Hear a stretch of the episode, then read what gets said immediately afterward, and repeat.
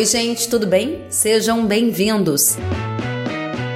Neste episódio, vamos discutir o tamanho da quebra de safra no Brasil e os impactos nos preços de soja e milho a partir de agora. Tendências para dólar e juros também estão em debate. Os nossos convidados são Anderson Galvão, diretor da Celeris Consultoria, Rafael Mandarino, diretor da AG Resource, e Sérgio Desen, diretor da Conab. Este episódio foi gravado em uma live transmitida via Instagram no dia 2 de fevereiro de 2022. Se você gostar, compartilhe nas suas redes sociais.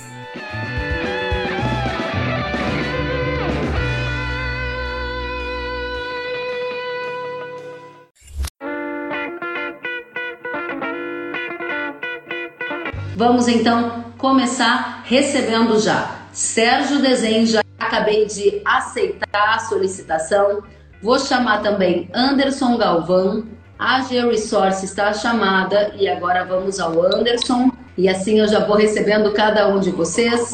Convidado Anderson e todos. Agora sim, vamos ver. Opa, já estamos aqui muito bem acompanhados. Sérgio Desenho, diretor da Conab, seja muito bem-vindo. Obrigado, Kellen. Um prazer estar aqui com vocês. Igualmente, obrigada a você pela oportunidade. Recebemos Rafael Mandarino, diretor da AG Resource. Seja muito bem-vindo, Rafael. Obrigado, Kellen. Obrigado pelo convite. Boa noite a todos. Obrigada, Anderson Galvão, diretor da Celeris, analista de mercado. Seja muito bem-vindo. Obrigado, Kelly. Uma boa noite a todos os participantes aí. Muito obrigada a vocês pela presença num momento super importante para a gente calibrar as expectativas. Então, eu vou começar a rodada com o pessoal da AG Resource, que nesta semana divulguei alguns dados aqui, Rafael, em que vocês cortaram a estimativa da produção de soja para 125 milhões de toneladas, foi um corte de 6 milhões em relação ao levantamento de janeiro. Isso significa que chegou no piso ou você acha que tem potencial de piora nas condições? O que vocês estão vendo? Seja bem-vindo mais uma vez. Obrigado, Kellen. Obrigado pela palavra. Bom, é, primeiramente, essa redução é uma redução, obviamente, já olhando uma perspectiva de olhar para o número final né, que a gente acredita. É, podem haver modificações? Podem. Podem haver modificações tanto para cima quanto para baixo, de acordo com as semanas subsequentes. A gente está vendo um padrão de chuvas ainda voltando é, para o centro-norte do Brasil, voltando um patamar de ausência de chuvas aí, pensando no sul do Brasil e atingindo também toda a perspectiva ali de Argentina, também com o Paraguai. Então, esse número ele pode sofrer alteração? Pode sim. Tá? Nós vamos iniciar um crop tour agora também, passando pelo Mato Grosso, já estivemos no Paraná, estivemos no Rio Grande, e realmente é, a situação para o sul do Brasil realmente não é favorável. Né? Agora a gente vai olhar de perto o que está acontecendo no Mato Grosso. A gente tem alguns relatos, como mesmo o ouvinte aí pontuou, né, de peso de grão final um pouco abaixo da expectativa em algumas regiões, pensando principalmente na 63. Né, a gente tem alguns outros relatos no Mato Grosso de números maravilhosos, né, tra trazendo realmente recordes nas fazendas e trazendo produtividades para cima. Ou seja, 125 milhões de toneladas para soja, mas ainda pode ser revisto nas próximas estimativas à medida que novos crop tours vão acontecendo. Anderson Galvão, quais são os números das Celeris? Vocês estão com números próximos, abaixo, acima do que a gente acabou de ver o Rafael dizendo? Qual é a sua visão sobre a safra de soja brasileira? Kellen, como bem o Rafael bem colocou, a gente está falando de um filme, né? Algo que está acontecendo. A leitura nossa hoje, a gente está baixando de 132 para 128 milhões de toneladas e com viés de baixa, fazendo a ressalva que eu tive semana passada pelo oeste da Bahia, Tocantins e, e algumas outras andanças, é que aonde está chovendo, apesar de um problema ou outro de luminosidade, fotossíntese que os agricultores reportam aí, as produtividades apontam ser muito boas. O grande dilema, a grande tragédia, para usar a palavra mais adequada, é o sul do Brasil, em especial Rio Grande do Sul, que é onde a quebra em alguns municípios, pega o caso do milho, é absoluta, né? tem município com quebra de 100%. Na soja ainda não tem esse quadro de gravidade, mas é, com sinalizações aí de secas aí para os próximos dias, em especial no sul, é, o botão vermelho, a luz vermelha está piscando, né? Muito bem, e agora então a gente avança para saber a visão do Sérgio Desen, que eu tenho fé que vai antecipar para a gente o que vai estar nos números da Conab da próxima semana. Desenho, seja muito bem-vindo. Último levantamento da Conab, se eu não estou enganado, vocês preveem, é, previram 140 milhões de toneladas de soja. Eu sei que as suas equipes estão em campo, não foi isso? 140? Na realidade, nós partimos uh, da perspectiva com 141 milhões. No primeiro levantamento chegamos a 142, caímos já para 138 e com viés de baixa acelerado. Né? 138, não... muito bem, obrigada por me corrigir. Tá. O que é esse viés de baixo acelerado? Conta pra gente. É, é um ritmo né, de, de, de, queda que a gente vê, né, e existe. Por que, que eu falo isso? Entendendo 138 milhões. Ele, esse é um levantamento que foi feito com pelo menos 15 dias uh, de atraso. Então ele foi feito dia 18, ele se encerrou entre o dia 18 e 20 de dezembro. Então ele não tinha captado o pior momento. Né? Por isso que ele não está captando o que os colegas estão falando que fazem, faz muito sentido. Nós temos alguns crop tours que já foram re realizados e eles estão, a gente está tabulando, está trabalhando esses dados, né? Nós tentamos trabalhar com duas metodologias combinadas. O crop tour, que é feito em, em, em regiões pontuais, que está sendo introduzido agora, e a, a avaliação subjetiva é, eu não tenho esse número que você quer, porque eu estou fechando. A gente tem as reuniões de fechamento de agora até segunda-feira, para ter, para na semana que vem a gente fazer isso. A gente está tratando estatisticamente os dados, né? E o que que eu, que que eu digo? Quando se fala em 126 milhões, né, isso é realmente uma situação extrema. É, é, esse ano aqui, é, é para explicar um pouco, que, porque na realidade, a gente tem que trabalhar com dados oficiais do governo, né? Então, eu tenho uma responsabilidade enorme aí e que me assusta muitas vezes, né? E esse, esses números que eu estou trabalhando nesse momento, eu, eu vi quando virou a perspectiva, como que nós fizemos essa perspectiva? Nós pegamos as metodologias internacionais, estudamos e adotamos uma muito próxima ao STA. Então eu tenho um intervalo. Por exemplo, o intervalo, o pior dos momentos de milho se desse tudo errado, ele é de 14 milhões. Só que o pico dele chegaria a 37 milhões a primeira safra. 30, 37 milhões. Então é um intervalo muito grande, porque os dados que nós temos são muito dispersos. Nós estamos falando de uma safra que é quase continental. Na soja não é diferente. Agora, o que assustou, assusta um pouco é que os números que os colegas estão falando está rompendo o pior cenário da soja, que era de 131 milhões, tá? Agora, eu concordo plenamente com eles quando e, e, e, tenho visto isso no campo com, com o pessoal de campo, os reportes, é que chove, muda completamente e muito rapidamente o panorama da soja. Então, o milho, o que perdeu, perdeu. A soja, ninguém sabe ainda. Não tem uma exatidão, porque é, é ele varia de dia a dia. Né? Lógico, a gente sabe que o Rio Grande do Sul a situação é muito mais drástica que as outras regiões, a gente sabe que o Mato Grosso, que tem 15%, é, desculpa, quase 30% da área colhida, a situação é muito boa.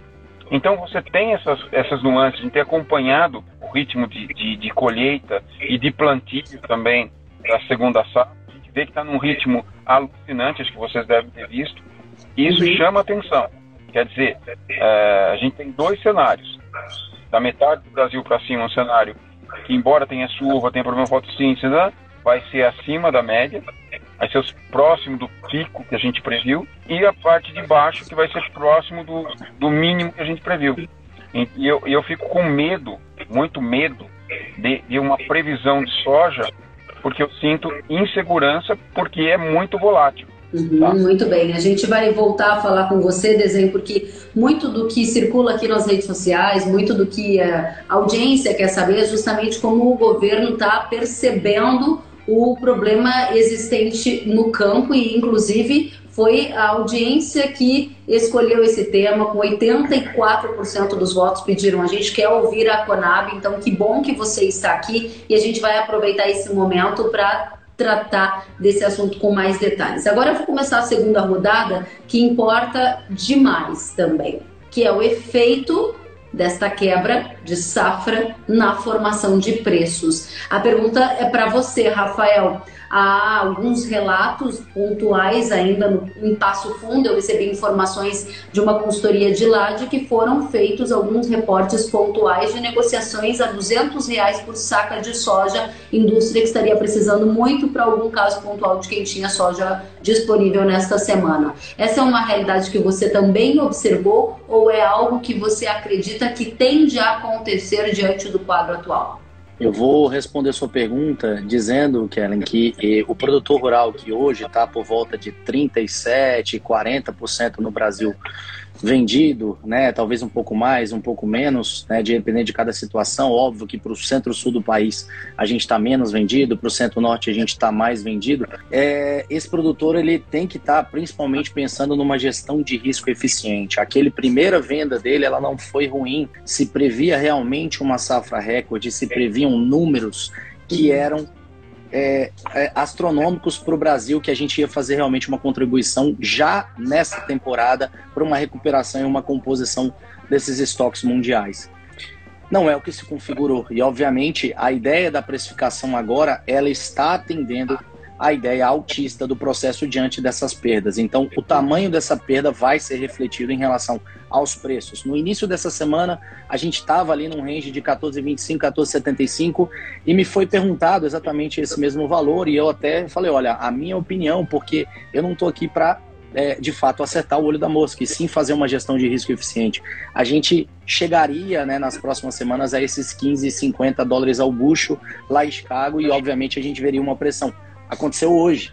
Então, hoje, quem sabe o quão alto vai chegar pode ficar bilionário, né? Porque realmente a gente sabe que a pressão é grande, a gente sabe que a gente está num feriado aí é, chinês, né? Por conta do ano novo, e a gente vai ver uma retomada de toda uma demanda pós-feriado na semana que vem, que deve chegar com bastante é, força, deve chegar realmente originando e deve pressionar, obviamente, os preços tanto nos Estados Unidos como aqui. Essa originação agora a gente vai estar tá acompanhando e a gente acredita sim. Né, o nosso viés é de autista, é autista, a gente continua autista para a soja principalmente, tá? E de fato se configurando essas perdas como um todo, não só no Brasil, mas na América Latina, pensando em Argentina, Paraguai, Uruguai, tudo isso entra no radar né, de fato, para essa ideia da precificação. Óbvio que a gente também está olhando para uma safra americana, está olhando para os problemas potenciais que podem surgir por lá, e tudo isso vai ser precificado também. Então a gente continua assim. Né, acreditando em novas altas, acreditando em novos preços. Na realidade do Brasil, a gente está vendo negócio sim nessa faixa aí de 180 e 185, 190, 195 pensando no centro-sul do país.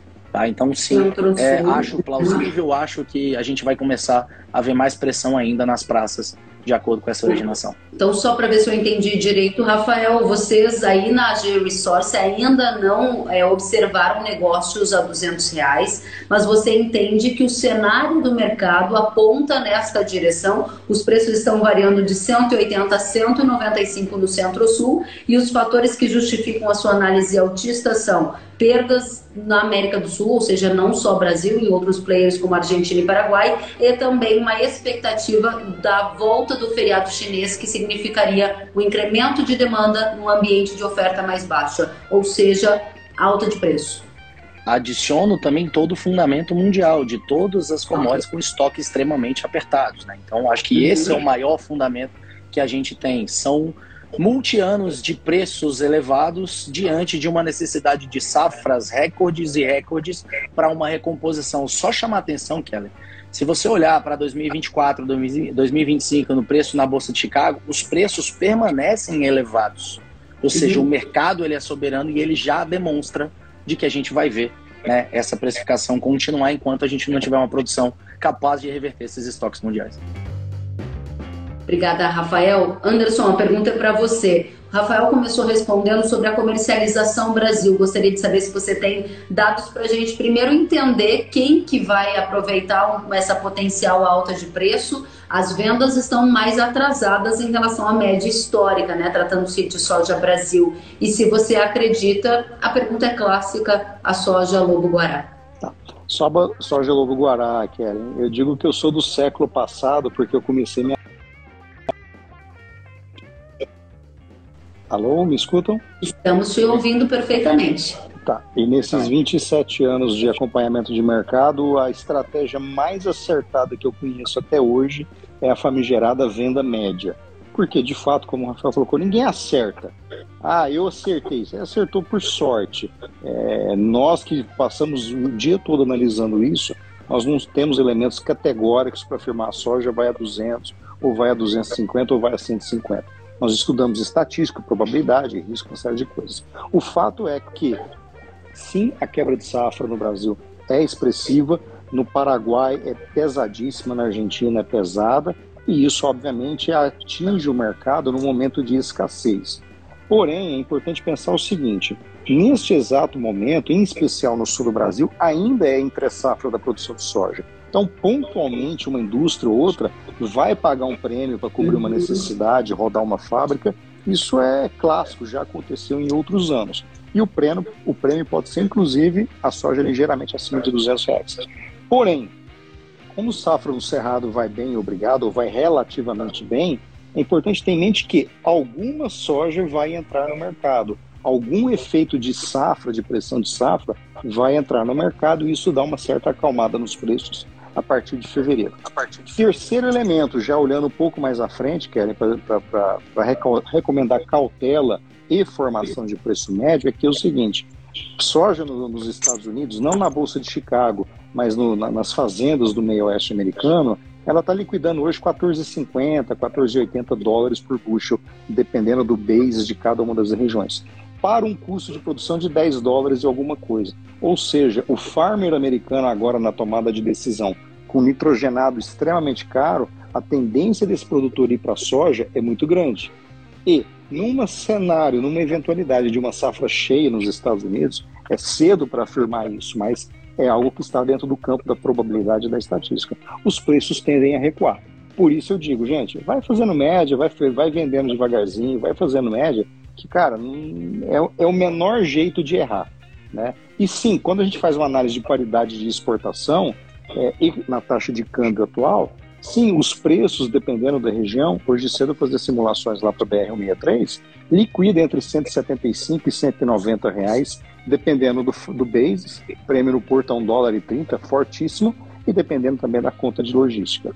Muito bem, agora para deixarmos claro, eu gosto de tentar capturar os elementos ali que ficam nessas nuances. Você trouxe alguns elementos que podem arrefecer no meu entendimento, esse momento de preços mais esticados que a gente está vendo. Trocando em miúdos, a visão do Anderson hoje é viés de alta para soja no curto prazo ou viés de baixa para soja? Viés no curto prazo, eu diria até a definição da safra norte-americana, ou seja, um mercado ancorado, escorado nas expectativas da América do Sul, é mercado altista. Lembra dois anos atrás a gente falava de soja acima de 14 dólares, cara. Ela uhum. veio e ali ficou, né? Agora a gente possivelmente vai estar falando de soja entre 16 e 18 dólares os bucho, o bucho, que são os que é o recorde nominal lá de agosto de 2012, né? Nossa, soja entre 16 e 18, bushel viés de curto prazo altista ancorado nessa questão da América do Sul. Análise das céleres aqui, muita gente elogiando a live. Obrigada a todos que estão nos acompanhando. Sérgio Desenha, aí a pergunta para você que a audiência me fez várias vezes. Há uma sensação na nossa audiência, e aí aqui, muito francamente, eu peço para que você responda de que a Conab estaria atrasada em relação à percepção da iniciativa privada quando ela divulga os dados. E aí a crítica é que os dados não seriam realistas. Como você é, encara essa crítica feita por agricultores que muitas vezes questionam os dados da Conab? Olha, na realidade, eu concordo com, plenamente com tudo que, que a audiência está falando.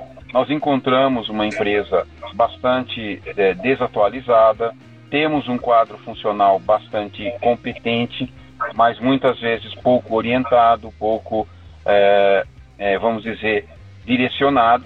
Então a gente está trabalhando nisso daí. Se eu posso te dizer o seguinte: a previsão e alguns tipos de os levantamentos eles têm melhorado passo a passo. Nós estamos com um projeto, nós fizemos um esquema ambicioso de levante de crop tour para fazer nos quatro estados Estou é, tentando viabilizar isso, né? Mas eu tenho que lembrar, eu tenho três pessoas no Rio Grande do Sul, três pessoas no Paraná, três...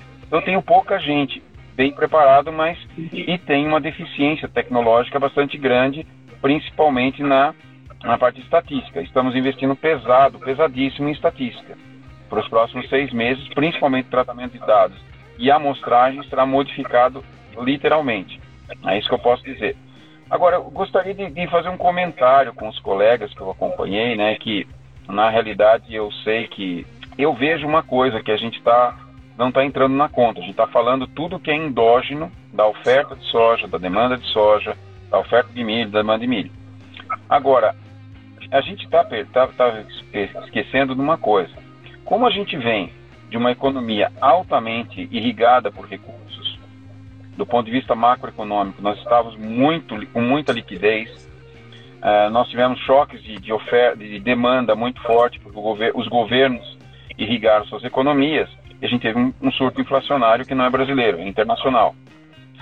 Uma coisa que nós que mudou radicalmente, além da safra brasileira ter uma contribuído para isso, é que o, o fato da gente ter voltado com a pandemia em alguns países e, e o sistema todo voltar a ficar em alerta, fez com que os bancos centrais regredissem nas suas ideias de fazer um enxugamento monetário, elevar taxa de juros. E isso daí mantém o consumo num nível muito elevado. Então, a quebra de safra tem um contribuinte muito forte por esse preço, mas os, a demanda continua muito forte e muito além daquilo que, as, que, a, que a, produção, tanto o Brasil quanto, Euro, quanto os Estados Unidos, é, é capaz de, de, de dar. E vem a seca, são Pedro vem ajudar, vem a contribuir para uma quebra e com uma redução de oferta. Então você tem uma combinação, uma tempestade perfeita e que parece que o ano continua na mesma toada de 22. Então eu, eu, eu separo as duas coisas. E por isso eu, eu sei muito bem do desespero que as pessoas têm por esses números oficiais do governo que poderiam ajudar a mitigar isso daí. O ano passado eu fiquei olha, fiquei noites de sono com a questão do milho, porque eu, a gente falou para o mercado que ia produzir 106 milhões e, e a Conab depois teve que reconhecer que nós entregamos menos de 85, né? Então, isso tudo, essas 20 milhões de toneladas, impactou muito, não no preço do milho do Brasil, mas no preço do milho internacional. E isso impacta na, na produção de suínos, de aves, de leite, de ovos, que impacta na inflação global. Então, a gente tem um modelo retroalimentado. Importantíssimas as considerações. Obrigada, Desenho, por responder tão de forma tão transparente a provocação trazida pela nossa audiência. Eu quero dizer que, que TRI 2013, que está conosco, André Spark, se eu não me engano, está dizendo, André da Spark, está dizendo que a melhora dos levantamentos da Conab é notável, ou seja, reconhecendo o trabalho que está sendo feito e, claro, que há muito ainda para melhorar, conforme você mesmo disse, né? Desenhar desafios de infraestrutura, de recursos e a gente precisa desses números oficiais, até porque eles são um dos números que vão ancorar aquelas medidas de socorro que os agricultores estão tanto esperando que sejam anunciadas, né, Desenho? Então, só para a gente terminar esse ponto com você, é, os Estados Unidos, no último levantamento que eu acompanhei, se eu não estou enganada, produziu 120 milhões de toneladas. Há algum risco na sua avaliação, desenho, do Brasil perder o posto de maior produtor de soja do mundo na atual safra? Olha, é, é, é um risco que existe. A gente sabe disso. A gente está vendo os Estados Unidos migrando para a soja pesadamente. A gente vê o Brasil que não, tá, não, é uma, não é uma situação normal, né? A gente esperava, o Paraná esperava 22 milhões de toneladas. Não vai ter. Não vai ter. Com certeza, não vai chegar nisso. Né? É lógico, o Mato Grosso vai compensar um pouco? Pode ser. O Oeste Bahia vai compensar? Pode compensar. Mas não o suficiente para cobrir as perdas que a gente tem no Sul. Muito tá? bem. E Mato Grosso do Sul também. Obrigada, Desenho. Essa é uma pergunta bastante importante. Eu vou pedir rapidamente para Rafael e Anderson trazerem as suas expectativas. Rafael, você acredita que o Brasil pode perder na temporada 21-22 o posto de maior produtor de soja do mundo para os Estados Unidos?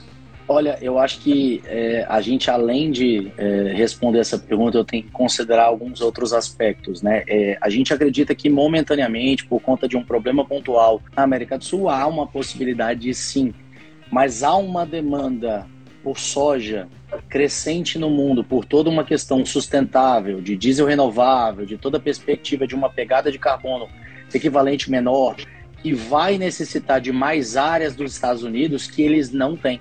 Então, isso é um problema pontual. É, a gente está brigando aqui pelo número um, eu acho que não é a questão.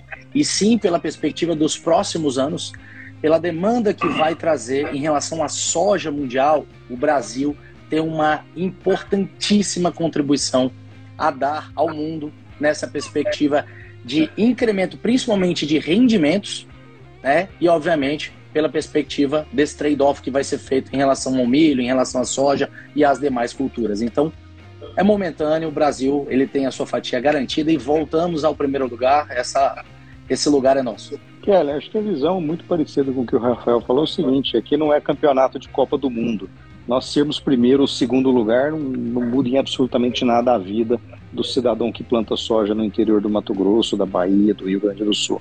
Eu acho que eu quero ser campeão de rentabilidade.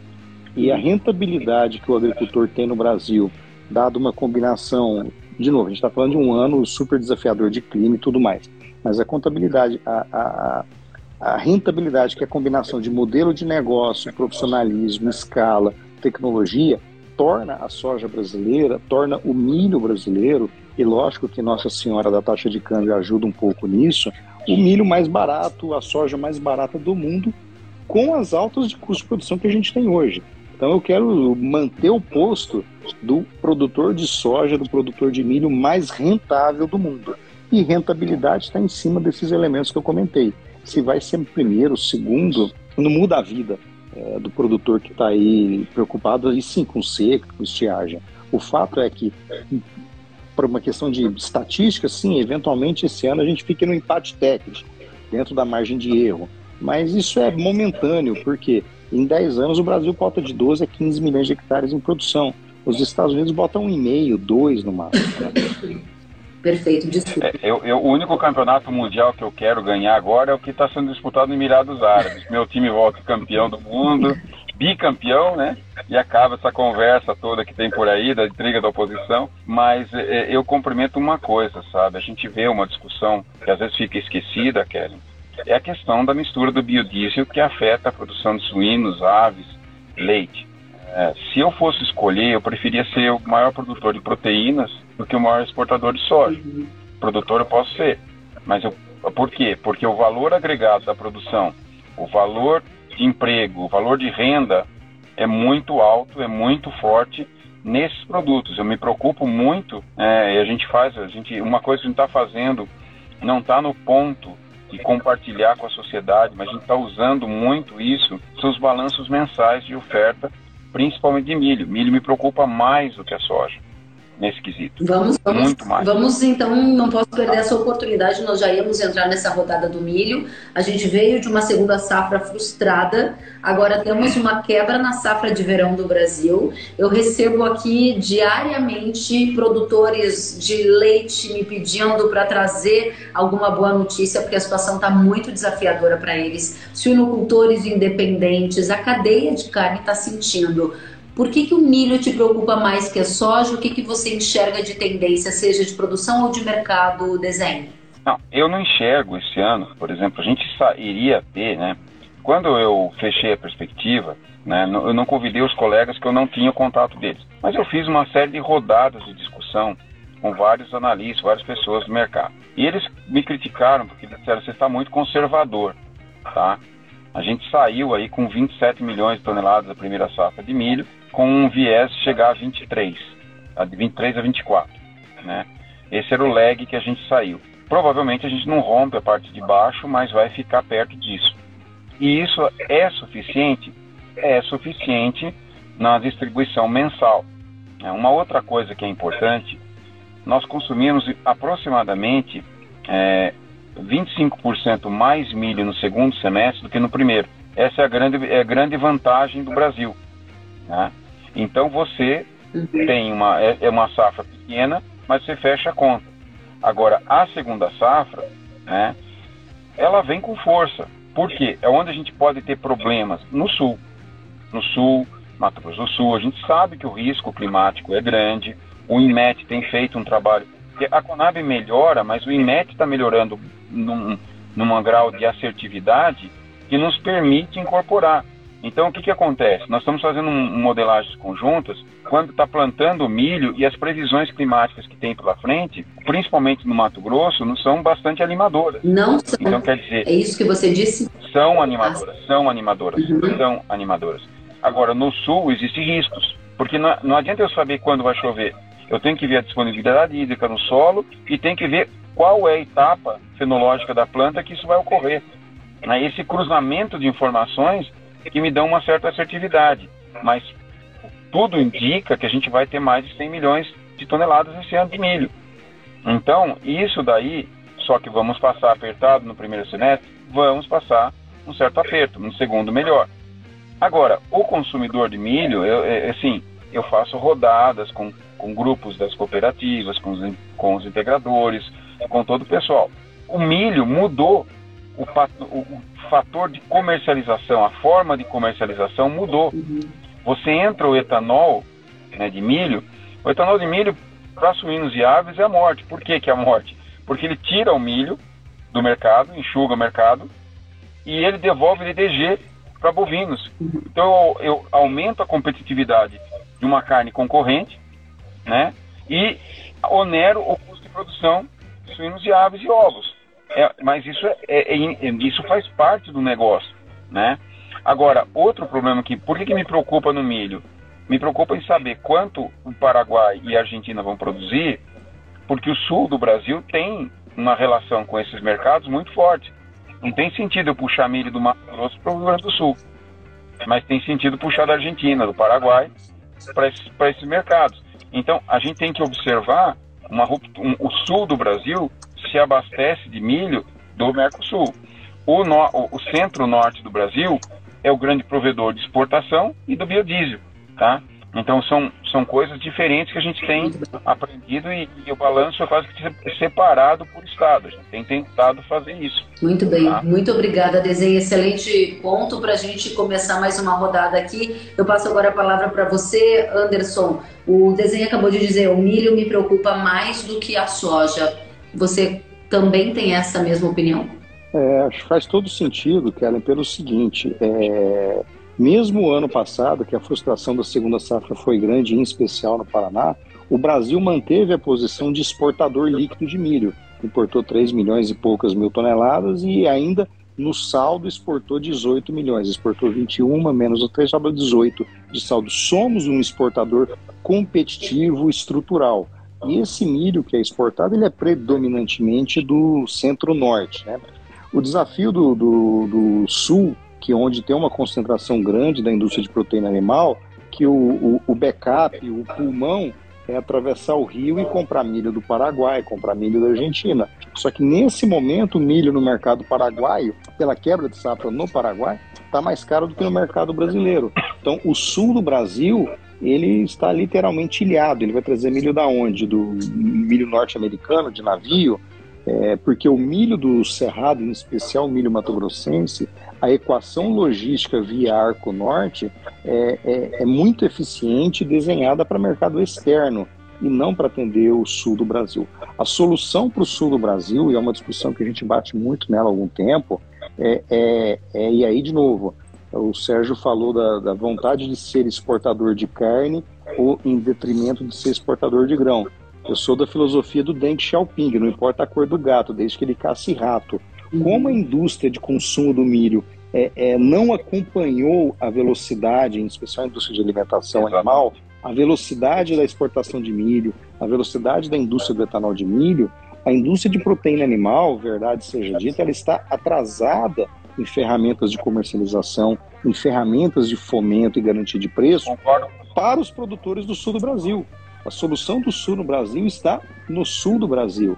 É produção de mais milho na porção sul do Rio Grande do Sul, é uma maior rotação de cultura com a soja, mas o agricultor faz conta e tem senso de risco. Por que, que eu vou produzir uma cultura que eu não tenho a mesma é, é, certeza que eu tenho na soja? Então, o sul do Brasil é, precisa produzir mais milho. Anderson, e, e, a gente notou uma coisa, se me permite complementar, que o milho segunda safra é todo, vamos dizer, o percentual de, de venda antecipado é muito alto e o milho primeira safra é muito pouco. Uhum. Né, isso daí é uma coisa que se preocupa, se uhum. preocupa muito. Por que, que, eu vou plantar milho se eu não tenho um preço, não tenho margem? Exatamente. Né? E, e Agora, milho primeira safra, milho primeira safra vai indo muito bem no, no em Minas e São Paulo. Uhum. Isso é interessante. É. Ótimo só complementando esse ponto, Sérgio. Pois não. Só um segundinho, Kelly, mas esse ponto aí, Sérgio, é, da velocidade de venda antecipada no Cerrado, isso é um reflexo claro de que a exportadora e a indústria de, de, de, etanol de milho, elas usam as ferramentas disponíveis. Uhum. E aí, quando a indústria de proteína vai comprar milho, o milho já está comprometido. Importante discussão. A, a minha... E eu vou pedir só licença para vocês para trazer a nossa audiência, que eles querem também participar conosco. Então, eu vou trazer um pouquinho na sequência, já passo a palavra a você, Rafael. O eco é grande, está dizendo aqui no sul de Minas está chovendo e o valor do milho tinha que valer mais, ele disse. A gente tem também o Ricardo Rendes dizendo que é o segundo ano de quebra, não tem milho verão no Rio Grande do Sul. Uh, Fabiano Genesini disse quebrou em Santa Catarina e para, Paraná para ajudar a atender o Rio Grande do Sul. Olha o pessoal de Tocantins, Gusta, tá dizendo. Aqui no Tocantins já começou a colher e a plantar o milho, pois os produtores estão com medo da época mais fria. Como isso pode influenciar na perda de grãos ou uma queda de gigantesca? Pergunta Augusta. Vou passar a palavra para você, Rafael, porque o desenho trouxe elementos importantes da preocupação dele com o milho. O Anderson avançou dizendo da necessidade da, da indústria de carnes se modificar mais rapidamente para entender o mercado que mudou. E a minha pergunta para você é: o seu viés para o mercado de milho é de alta, é de baixo? Quais são os elementos que você está analisando? Eu acho que só para complementar e realmente também concordar com todo o cenário, é, todos os comentários foram totalmente pertinentes, principalmente pensando é, na perspectiva do comentário do ouvinte. Então, deveria estar num preço mais justo? É óbvio que o produtor sempre quer ganhar mais. A gente vem de um safrinha quebrado, somando a isso, a gente vem numa safra que é, é substancialmente menor, né? Mas pensando nesses 20 milhões, um pouco para cima, um pouco para baixo. E eu ainda tenho pelo menos aí uns 140 dias até estar tá com esse safrinha disponível. Então o produtor está fazendo essa conta, é esse o questionamento que a gente recebe todo santo dia. O preço está justo numa perspectiva de uma paridade de importação? Sim, ele está buscando e está na perspectiva elevada e vai continuar por um bom período né, nesses preços. Agora, é, a gente também escuta algumas perspectivas extremamente otimistas aí dos produtores. Nossa, deveria estar 150, deveria estar muito acima disso. Né? E a gente sabe que também a gente tem toda uma perspectiva, como o próprio é, é, os colaboradores fizeram, né, o doutor Sérgio antes fizeram, de é, é, esse milho ele tem que também atender, num primeiro momento, essa safra, a perspectiva de consumo interno.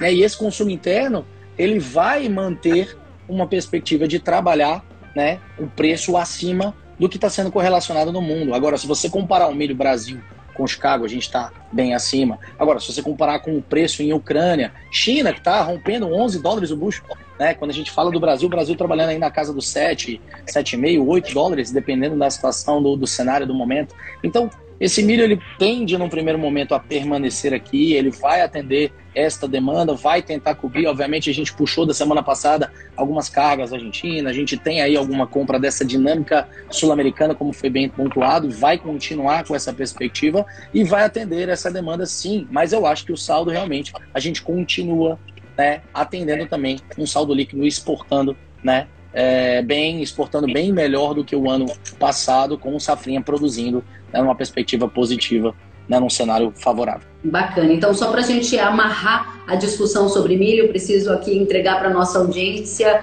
algumas questões objetivas. Vou perguntar a você, Anderson, depois volto com você, Rafael, e fecho com um desenho. É, o preço do milho estimado para o primeiro semestre e segundo semestre, estamos falando com que limiar? Anderson, quais são as suas previsões? Na sequência, o Rafael, e passo ainda para a visão da Conab.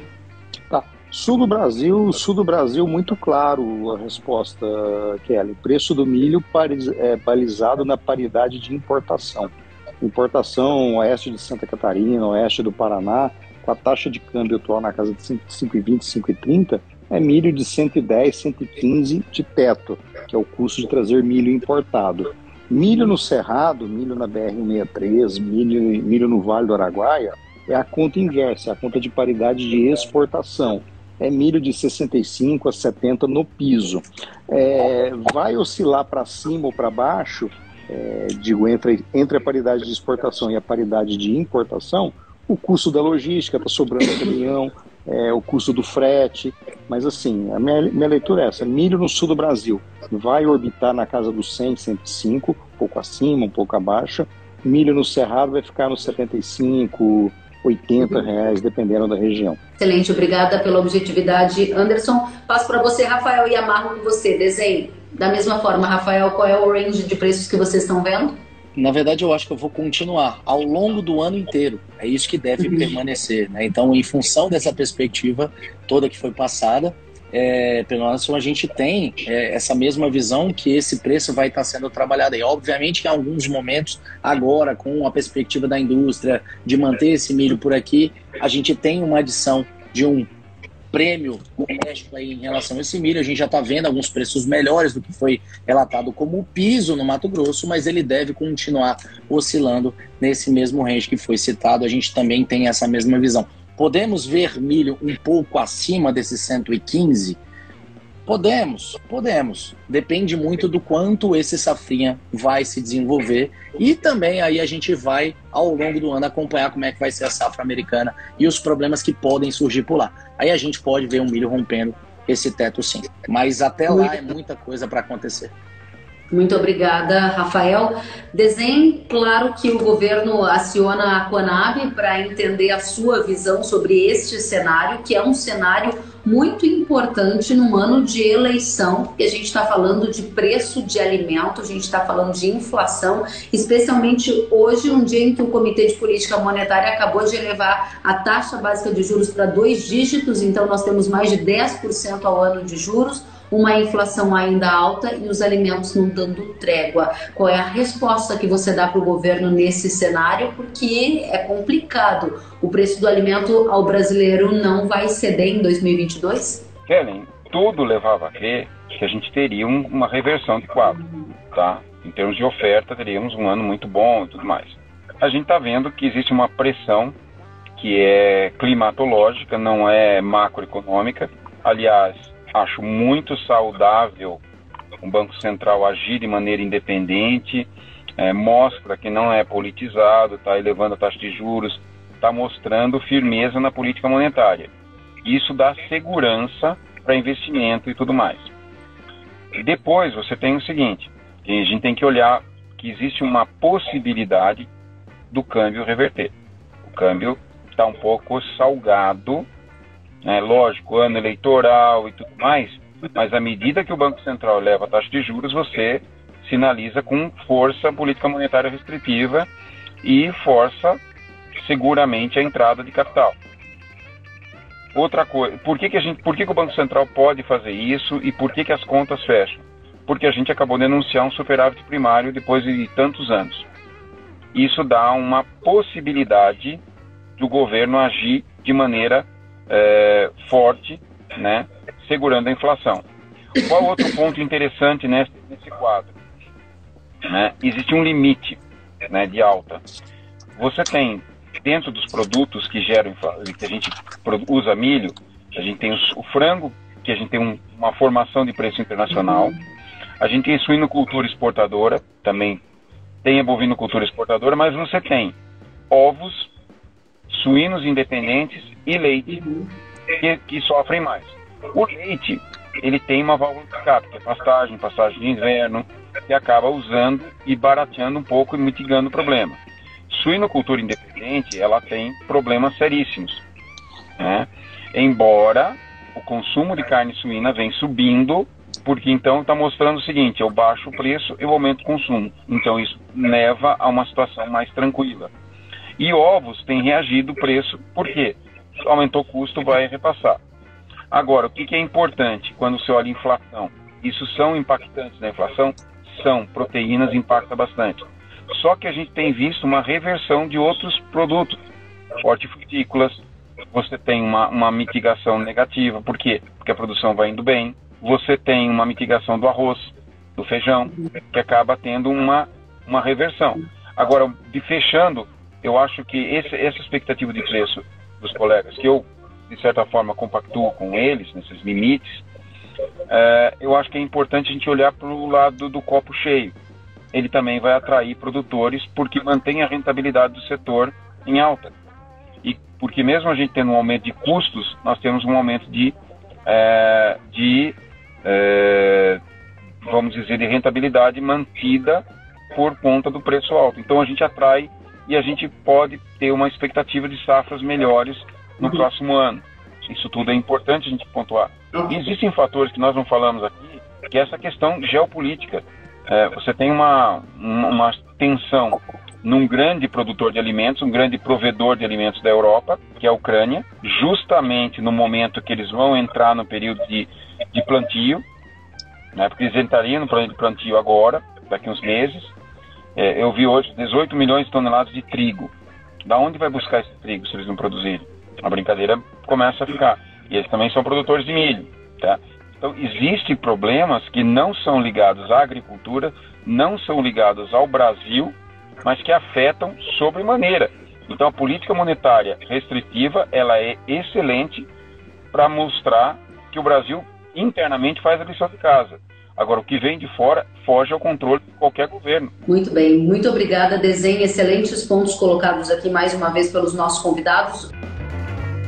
O tempo é curto, eu não gostaria de encerrar a nossa live por uma questão do tempo ter estourado, mas eu quero só resgatar alguns elementos para a gente fechar aqui a nossa conversa. O desenho trouxe o elemento geopolítico que a gente nem teve tempo de entrar, mas que está impactando demais fertilizantes. Hoje mesmo a Rússia começou até abril com aquela restrição na exportação de nitrato de amônio consultorias de diferentes regiões estão dizendo que isso vai impactar na oferta no Brasil. O Brasil é dependente quase que 100% desse produto vindo da Rússia, ou seja, essas tensões geopolíticas lá na Ucrânia, na região da Rússia, toda a questão envolvendo energia na China, tudo isso também tem impactado nos nossos modos de fazer. Não posso deixar de mencionar o que o desenho trouxe aqui para nossa pauta, que é a questão do câmbio. A gente trouxe juros e trouxe câmbio. Para encerrar, Anderson, a sua visão o câmbio vai reverter com essa alta de juros e pode puxar para baixo a formação de preço dessas commodities aqui no Brasil? Relembrar é viver, né, Kellen? Lembro do ano passado, em maio, a gente falava de câmbio a 4,90 no final do semestre. A gente chegou no finalzinho do, do semestre com câmbio próximo disso, depois mudaram as expectativas, subiu de novo. A gente está com uma máquina exportadora de commodities, sejam elas agrícolas ou minerais que geram saldos de moeda forte brutais e agora um incentivo monetário de juro. Então, é, eu, de novo, eu, o meu medo sempre é câmbio. É, câmbio pode rapidamente vir abaixo de 5 aí, num cenário de, de mínima é, alinhamento de planetas. Mas eu encerro dizendo o seguinte, eu, até o Rafael falou um ponto de, de um dos comentários aí do, dos nossos ouvintes. É, primeiro, preparem-se para custos altos custos altos vão, vão, vão permanecer para os próximos dois, três, talvez quatro anos. E aí o seguinte, não existe preço justo de soja, de milho, de algodão, de leite. Existe margem justa, ou seja, controle de custos, gestão. Você pode estar vendendo soja a 200 reais e no prejuízo, e pode estar vendendo soja a 100 reais e ganhando dinheiro. Então, a minha preocupação sempre é essa: gestão de custos, eficiência e rentabilidade. Obrigada, Anderson Galvão, pela presença. Agradeço a você, a Celeris, pela disponibilidade em atender a nossa audiência. Rafael, a sua visão para câmbio, se você puder amarrar o seu ponto rapidamente para a gente gerir o nosso tempo aqui. Com certeza. Kellen, primeiramente, já aproveitar para te dar os parabéns. Com certeza a live está sendo uma aula para o produtor rural. Quem está sabendo aproveitar realmente está ouvindo o que tem que ouvir de fato. Né? Então, toda gestão eficiente faz total sentido, a gestão de risco, gestão de custos, gestão estratégica da atividade rural, o ineficiente ele não tem mais espaço. Isso é um fato no Brasil e é um fato com esses custos mais elevados. A gente acredita sim que esse dólar deve continuar essa perspectiva de uma entrada maior de capital por aqui, é, por conta de toda a perspectiva de alta de commodities também, né? Então, a gente acredita que esse dólar vai trabalhar numa perspectiva de curto prazo na faixa de 5,20, 5,35, mas pensando no final do ano, ano político, tudo pode acontecer. Muito obrigada, Rafael. Agradeço a você, agradeço a Zero Resource pela companhia e pela oportunidade de ouvi-los. Sérgio Desen, quero o seu ponto final aqui na nossa conversa. Quem sabe aquela manchete exclusiva da Conab para nossa audiência de centenas de pessoas aqui nos acompanhando. A palavra é sua, rapidamente, se puder. Em primeiro lugar, Kelly, muito obrigado pela oportunidade de estar aqui com você. É muito agradável.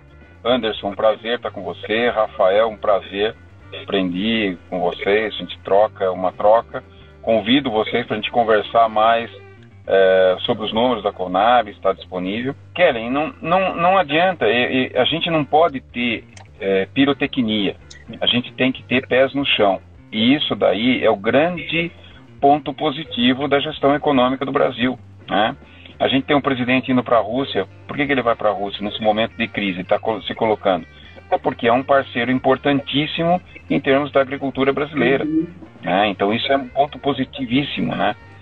E a gente tem, eu acho que o grande problema que a gente tem é volatilidade. E nós temos fatores de volatilidade naturais de anos de eleição. Isso é natural. Né? Histórico do Brasil é assim. Agora nós temos um componente externo, que, que é um componente de volatilidade que foge aos padrões de controle dos formadores de política econômica. Então, eu concordo gênero no imigral.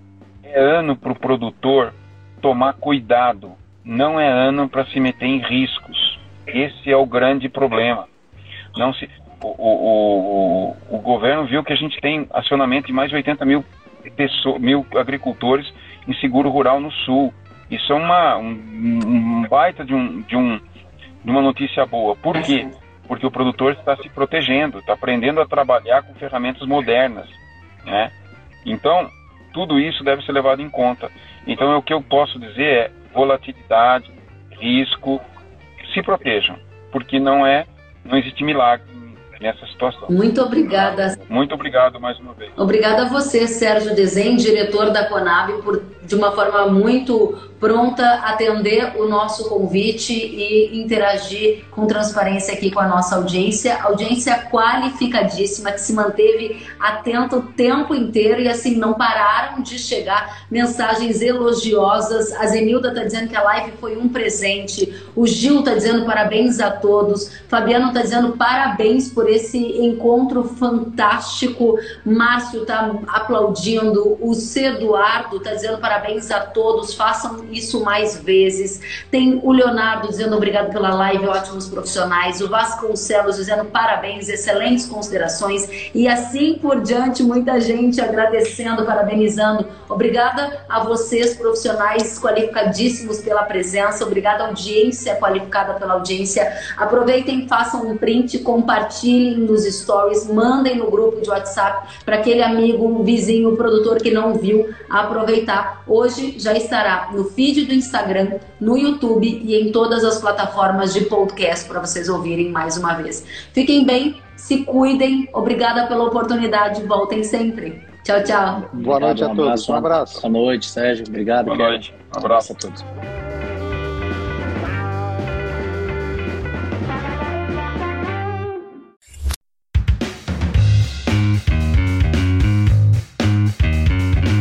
Que bom que você gostou da entrevista e ouviu todo o conteúdo. Se quiser acompanhar as atualizações, siga kellen.severo no Instagram. Até a próxima!